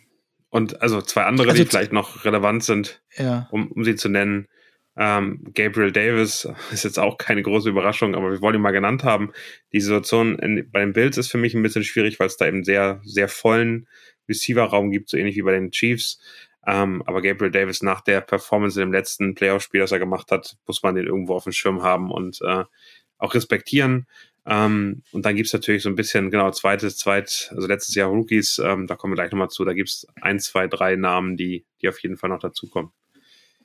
Running Back Pierce von Houston, trotz schlechter Offense, ein gutes Ding. Haben wir darüber geredet, müssen wir nicht weiter. OBJ 23 einfach vorscrollen äh, in, der, in der App hier, dann wirst du es äh, finden. Nick P. 91 fach Dynasty Liga, Top Quarterback in Runde 1 oder 2. Äh, ja, ja, also, also ist halt die Frage, reden wir jetzt von dem Start, Start-up ähm, Dynasty Draft, da ist für mich Trey Lance einfach definitiv. Trey Lance, Jalen Hurts, definitiv. Und wenn wir jetzt von Rookie Quarterbacks, also die Dynasty Liga läuft schon und ihr draftet jetzt eure Rookies dieses Jahr, meine Güte, also Malik Willis mit, mit als Backup-Option und mit der Hoffnung, dass er vielleicht nächstes Jahr dann Tannehill ablösen könnte. Aber ansonsten ist da, ist da glaube ich, keiner dabei, den ich jetzt guten Gewissens da irgendwie empfehlen würde. Alle zu kleine Hände, oder? Wahrscheinlich. Ist, also Physiker Renz fragt, es ist schön, die Leute von letztem Jahr wiederzusehen. Das freut mich sehr. Physiker Renz, auch jemand, der viel, viel hier mit dabei war. Ist Trey McBride eine ja. Tight End Backup Option als Rookie? Äh, wenn sich Zach Ertz verletzen Hast du einfach nur Ja gesagt, oder? Nee, wenn sich Zach Ertz verletzen würde, dann eventuell ja. Aber ansonsten, nee. Da gibt's für mich genügend andere Kandidaten, gerade bei den Titans. Hatten wir auch schon mal, glaube ich, in der letzten Sendung besprochen. Titan ist so tief. Klar, und wenn du da dann den richtigen rauspickst, und ich sage wieder, Cold Kmet Season, ähm, auch jetzt im Preseason-Spiel gegen Seattle, das ist, er hat, also ich glaube, in den kurzen oder in den wenigen Snaps von Justin Fields hat er, hat er, glaube ich, drei, drei Targets auf Cole Kmet geworfen. Also ich glaube, die beiden, die, die bonden schön. Und außer Daniel Muni muss da noch jemand Bälle fangen. Und ich tippe mal, dass es Cole Kmet sein wird. Cole Kmet habe ich aber auch schon, auch der schon ganz viel gelesen, dass der irgendwie wirklich eine, eine große Saison haben. Ja, die haben unsere könnte. Sendung gehört vor Wochen. Cole Kmet ist der neue Fryermut. Oder Dawson Knox, den hatte, das sind zwei Spieler, die letzt, ja, oder Dalton Schulz, die letztes Jahr kein Mensch auf der Rechnung hatte. Und da gehe ich lieber auf solche Leute im Draft als auf einen Rookie-Titan, der halt klar der Backup in seinem eigenen Team ist. Einfach Pascal fragt, welcher Running Back von Miami wird vermeintlich RB1? Ich bin bei Chase Edmonds. Hm, hm, hm. Äh, ja, eigentlich ziemlich klar sogar, weil Chase Edmonds verdient, haben wir auch schon mal besprochen, glaube ich, doppelt so viel wie der zweitmeist verdienende Running Back in dem Kader. Und der heißt Miles Gaskin. Und ich glaube nicht, dass der den Cut überleben wird. Also, ähm, die haben genügend, ich weiß nicht, ob Raheem Mostert nicht einfach zu oft verletzt war. Und jetzt ist er, glaube ich, auch schon 30. Also, äh, Chase Edmonds, glaube ich, passt super in das System. Und Chase Edmonds und die O-Line ist deutlich besser geworden und sie haben einen absoluten Laufguru als Head Coach. Also da bin ich schon recht optimistisch. Ich glaube auch nicht, dass Chase Edmonds so teuer im Draft ist. Das ist eine gute Option. Also Big Boards irgendwo Richtung Runde 6, 7 gesehen. Also das ist schon frühestens ja, 5. Das, also das so ist schon weit weg. Ich, ja, ja, ja. So spät ah. geht er nicht, glaube ich, aber. Mal sehen. Genau. Welcher Wide Receiver von Kansas hat Potenzial? Das frage ich natürlich dich, Daddy, als äh, Chiefs-Experten. ähm, ja, ich gebe die Frage weiter. Gerne an dich.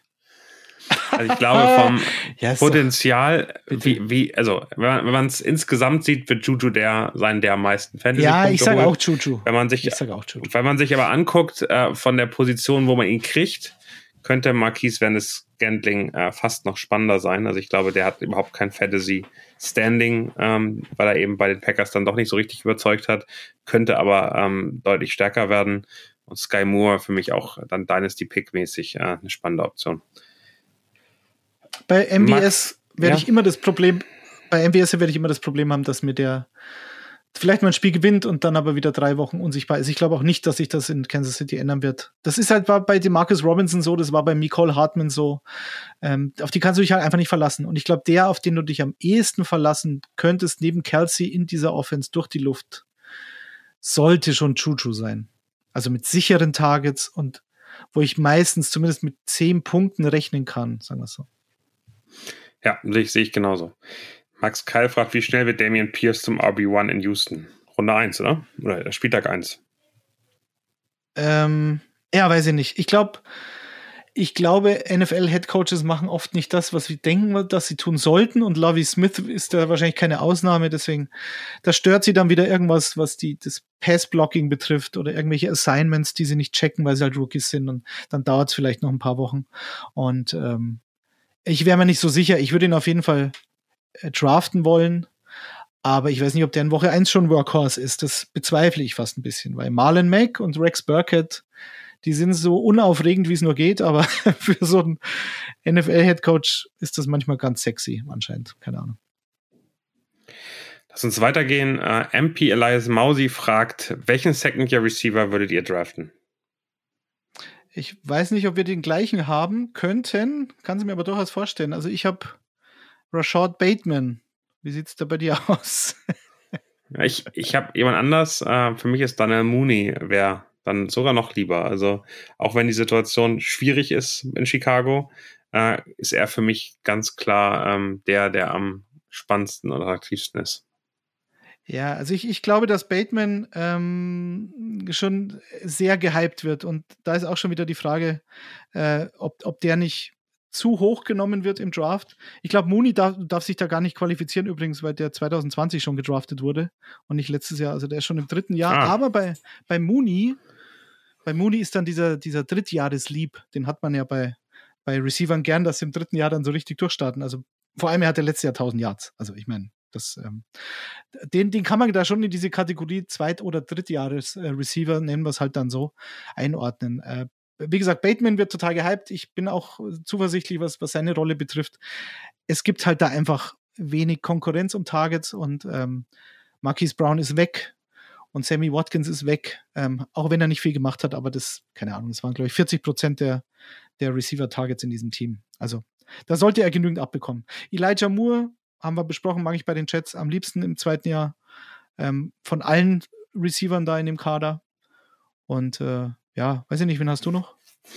Ich glaube, ich glaube, Amon Russell Brown wird dann auch dann da reinfallen, oder? Also den müsste man auch jeden Fall nochmal nennen, wäre für mich auch, also die Frage, ob er jetzt Second Year Breakout ist, aber da es nur um Second Year Receiver geht, würde ich Amon Rada auf jeden Fall auch mit reinwerfen. Würde ich sogar äh, definitiv auf Augenhöhe, wenn nicht sogar einen Tick besser als Rashad Bateman einschätzen. Das sind Situationen, mein ja, Gefühl. ja, ja, ja, doch. Also ist halt die Frage, was man will. Also im PPR scheint ähm, Amon Ra eine sichere Nummer zu sein, aber genau die Person hatten wir in der letzten Sendung, glaube ich, besprochen, ist die Tatsache, dass da keiner mehr sonst außer ihm im Kader ähm, Bälle fangen konnte. So entscheidend, dass sich seine Rolle im zweiten Jahr äh, aus Fantasy-Sicht äh, verschlechtert hat. Deine Meinung war, glaube ich, ja. Wir werden es erleben. Ähm, aber es stimmt, das ist ein guter Punkt.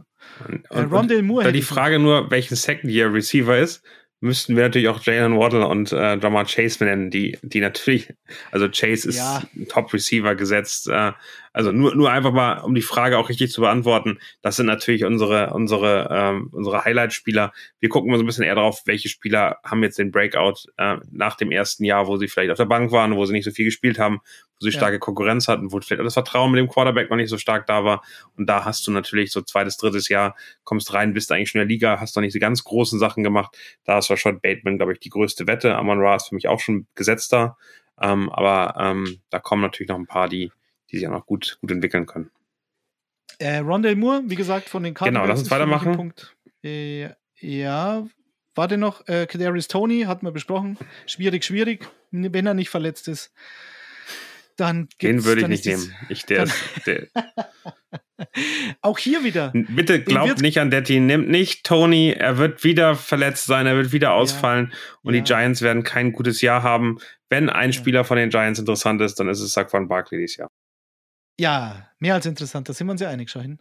Aber Tony fällt vielleicht so tief, dass es dann auch schon wieder egal ist. Und dann äh, kann man mit dem Upside gehen. Äh, Nico Collins von den Texans, den würde ich noch gerne erwähnen, weil der, glaube ich, je, je, weiter die Saison letztes Jahr lief, desto besser ist er geworden. Und je besser Davis Mills gespielt hat, desto besser ist auch Collins geworden.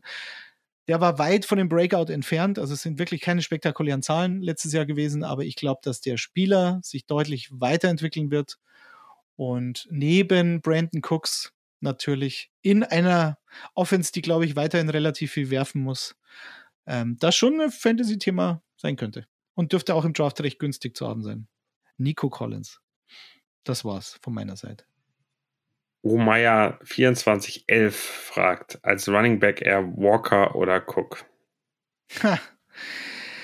Ja, genau. Die, die Frage haben wir ja verschoben, weil, also ich sag mal so, was, was ist das potenzielle Upside von beiden Spielern? Das potenzielle Upside bei Kenneth Walker ist, dass er in einer traditionell Run-Heavy Offense, das ist für Pete Carroll einfach, da schwillt ihm das Hörnchen. Das ist sein feuchter Traum, mit dieser Offense einen, einen Feature Running Back zu haben, den er dann auch äh, laufen lassen kann, äh, bis die Reifen brennen. Aber jetzt hat er theoretisch auf dem Papier natürlich mit Rashad Penny, der unfassbar gute sechs Wochen letztes Jahr hatte. Von diesen sechs Wochen waren zumindest vier Spiele sensationell. Diese vier Spiele waren allerdings auch gegen relativ schwache Run-Defenses. Das darf man auch nicht vergessen. Aber es waren halt Spiele mit teilweise über 200 Rushing Yards. So, also das heißt, du hast jetzt einen Spieler, der schon wieder verletzt war mit Penny, der jetzt in sein fünftes Jahr kommt und der, seit er gedraftet wurde, glaube ich, sieben Spiele in Fantasy mit, äh, mit, mit mehr als zehn PPA-Punkten oder so gemacht hat. Also ähm, das ist wirklich nicht so gut gewesen bis jetzt. Oder, nee, big, big, also vielleicht auch 20, 20 PPA-Punkte, also wirklich große Spiele gemacht hat. Und es waren halt nur sieben in diesen ganzen Jahren. Und ähm, das weiß ich nicht. Und er hatte schon sieben Verletzungen in seiner Karriere. Also die Zahl sieben ist für Penny irgendwie ähm, nicht unwichtig offensichtlich. Und Kenneth Walker ist vielleicht der beste College Running Back letztes Jahr gewesen. Vielleicht war Brees Hall noch ein bisschen vielseitiger, aber für das, was Seattle und vor allem Carroll halt gerne spielt, ist Kenneth Walker eigentlich ähm, wie in einem Labor gemacht. und das Upside von Walker ist, sollte mit Penny irgendwas sein, was nicht unwahrscheinlich ist, ist halt wirklich Top 10 auf jeden Fall Running Back in so einer Offense im Fantasy. Und das Upside von Cook ist meines Erachtens nicht so hoch, aber die Rolle von ihm ist vielleicht sogar noch ein bisschen sicherer, weil er halt auf jeden Fall, denke ich, recht viele Catches haben wird. Und äh, ich glaube aber nicht, dass Singletary vom, von der Bildfläche verschwindet. Und Singletary war in den letzten Wochen, inklusive dann der Playoffs, wirklich ein wichtiger Spieler in der Offense, als sie gecheckt haben, dass sie nicht viel erreichen werden, wenn sie nur werfen. Und ich glaube nicht, dass der ähm, vom Coaching, ich glaube nicht, dass der das Coaching-Staff so enttäuscht hat, dass nun James Cook kommt und ihn auf die Bank platzieren wird. Und dazu kommt, dass sogar Zach Moss gelobt wird im Training Camp. Was auch ich, wollte den, ich wollte den Namen gerade nochmal nennen, was du, was ja. du von dem hältst. Ja, nicht viel, wie, wie soll ich auch, aber jetzt ist der anscheinend auch wieder in der Verlosung. Das war eigentlich ein Spieler, wo man. Aber der dachte, war okay, der Anfang letztes Jahres, war der bei, bei dir mal eine heiße Aktie. Also das, Na, das, das habe ich zumindest in Erinnerung. Jetzt wird, muss ich nachhören. Aber ja, ich höre noch mal rein, Daddy. Also ja, kriegen wir hin. Und selbst wenn, damit muss ich dann wohl leben. Aber Zach Moss, klar, der wurde auch, gab auch mal Zeiten, als man gesagt hat, ja, der könnte die Nummer eins werden. Ich glaube, als Rookie war das so. Und dann hat es halt nicht ganz gehalten. Ähm, ja, das sind halt im, dann im Endeffekt drei Running Backs. Das ist mir, ist mir einer zu viel, auf jeden Fall. Der Barbier von Sabi Sibirien fragt: Bin Neuling, gibt es ein Salary Cap in der Fantasy? Ähm, es gibt im Draft also, ein Auction Budget, das gibt's. Oder auf Genau, also es kommt sehr auf die Einstellung an. Ähm, wenn du Neuling bist, wirst du wahrscheinlich NFL.com Fantasy spielen und die Standardregeln, da gibt es kein Salary Cap. Ähm, da kannst du ganz frei äh, mit deinem Geld handeln. Es gibt eben, und das sind ein bisschen Advanced ähm, Leagues, mehr oder weniger, wo du äh, ein Salary Cap in der Form haben kannst, dass du eben für Free Agents bieten kannst und da ein Cap hast, mit dem du arbeiten musst. Es gibt alle Arten von Fantasy Ligen. Es gibt bestimmt auch welche mit Salary Cap, ähm, wo die einzelnen Spieler Werte haben. Das ist, dann, das ist dann der Auction Budget. Das Auction Budget, das gibt es ja auch dann beim Draft. Genau. Was das gleiche Prinzip ist wie beim Waiver, dass du halt so und so viel, du hast so und so viel Geld zur Verfügung, das wäre dann der Salary Cap und hast aber die freie Entscheidung, wann du für welchen Spieler ähm, wie viel Geld bietest und dann hoffst darauf, dass die anderen GMs, die mitbieten, weniger bieten. Und das Problem ist, dass dann natürlich irgendwann das Geld ausgeht. Das gibt es sowohl beim Draft als auch auf dem Waiver Wire. Wenn, wenn du das meinst. Also, genau, aber ist für einen Neuling, glaube ich, nicht das sinnvolle System. Ähm, ich bin großer. Cookie 5592 Hookie5592, letzte Frage heute. Was denkt ihr ist die beste Draft-Position im 10er Standard-Draft? Ich glaube, da haben wir auch eine andere Meinung, von daher bin ich sehr gespannt, Daddy. Was würdest du sagen? Also ich würde es mal von dem 10er-Draft weggehen, weil, weil du da relativ freie Hand hast, meines Erachtens. Also da gibt's, da kannst du aus jeder Position wirklich viel machen, weil du halt nur in Anführungszeichen äh, zehn Teams hast. Wenn du zwölf oder 14er Team liegen hättest, dann wäre für mich Ende der ersten Runde, Anfang der zweiten Runde im Snake-Modus. Also du bist dann relativ schnell zweimal hintereinander dran und hast dann halt die Möglichkeit, gerade am Anfang des Drafts, dir zwei gute Runningbacks zu holen. Wenn du in einer größeren Liga am Anfang dran bist, bekommst du eine Granate, wartest dann ewig und hast dann vielleicht das Problem, dass da kein wirklich exzellenter RB2 für dein Team mehr verfügbar ist. Und dann kommst du schon ein bisschen ins Schwimmen. Deswegen ist mir persönlich Ende, Mitte, Ende erste Runde äh, im Draft immer lieber. Und bei dir? Na, ich finde, es gibt immer so drei, vier, fünf richtige Granaten. Ich bin auch kein Fan davon, äh, in diesen ersten eins, zwei, drei ähm, oder vierte, vierter Platz zu sein. Ich finde fünf bis sieben ist so mein Lieblings. Bei einem Zehner Draft ist das meine Lieblingsposition, weil du die Chance hast, immer noch einen der richtig großen Kaliber Granaten zu kriegen, die irgendwie wirklich jede Woche richtig, richtig abliefern und gleichzeitig kommst du so schnell dran, dass du noch einen ordentlichen zweiten Running Back kriegst oder einen Tight End, mit dem du arbeiten kannst, der wirklich Punkte liefert, äh, weil du dann eben so an 15, 16 rankommst und da läufst du dann ja schon noch in, in große Namen rein, die Spaß bringen. Ähm, ich habe lieber ähm, in einem 10er oder 12er Draft die letzte Position oder die vorletzte Position als die erste, weil die erste ist eben das Bust-Potenzial äh, massiv und wenn der Spieler nicht performt, nicht auf dem Level performt, dem er im letzten Jahr performt hat, bist du in der Liga eigentlich am Arsch, weil der zweite Spieler, den du hast, wirklich abfällt zu dem, was du hast. Das heißt, das Risiko eines frühen Draft-Picks ist einfach extrem viel größer, als wenn du an 8, 9, 10 bist, weil du dann zwei Spieler auf ähnlichem Niveau hast. Also ich glaube, gerade für Anfänger ist Ende der Runde besser. Ähm, am Anfang sein ist für alle eine Lottery. Ähm, da musst du eben dann hinterher im Laufe der Saison mit ähm, den, den Spielern, die, die rauskommen, die stärker werden, die sich entwickeln, äh, was ausgleichen. Das ist ähm, dann ein bisschen die Kunst von Fantasy. Ähm, dafür machen wir jede Woche einen Podcast. Aber ähm, es ist eine sichere Nummer und bringt eigentlich mehr Spaß, wenn man so 5, 6, 7, 8, das sind so die Positionen, die ich ganz cool finde. Ich meine, es kann dir natürlich auch passieren, dass du an 1, 2 oder 3 pickst und dann ein Jahr erwischt, äh, wie es Christian McCaffrey schon diverse Male hingelegt hat. Und dann kann dir dieser Frühpick natürlich auch die Liga gewinnen. So ist es jetzt nicht, aber mir persönlich ist, gehe ich damit. Ich glaube, ich war in den letzten drei Jahren nicht einmal in einer meiner Ligen äh, der Nummer 1 Pick, muss ich ehrlicherweise sagen. Ich hatte mal so ein Christian McCaffrey Jahr als Nummer 1 in der Dynasty Liga ausgelost. Das war okay. das war schön. In, in der Dynasty-Liga, mit der wir spielen, da glaube ich, hat Kutsche jetzt den ersten Pick äh, erwischt. Und ich bin sehr gespannt, was er da macht. Weil Dynasty ist ja nochmal anders. Äh, da können wir auch nochmal drüber reden, was, äh, was sich in Dynasty ändert. Also da sind Quarterbacks natürlich deutlich wichtiger, Running Backs weniger wichtig, aber eigentlich ähm, sind so die goldenen Positionen Tight End und Wide Receiver, weil die viel länger spielen, viel länger produktiv sind äh, und natürlich dann eben auch einen größeren Value haben. Äh, aber ich bin sehr gespannt. Kutsche holt sich wahrscheinlich Trevor Lawrence. Es ist zu befürchten. Und da ich jetzt hier unterm Dach im Haus meines Schwagers, schau mal, hier ist das T-Shirt schon nass. Vorne. Das ist Wahnsinn. Ähm, das, ist, das liegt daran, dass es ein Trikot der österreichischen Nationalmannschaft ist. Äh, die sind. Es ist, ist ein T-Shirt. Die schützen eben so, viel. Das ist Schlimme. Ja, ja.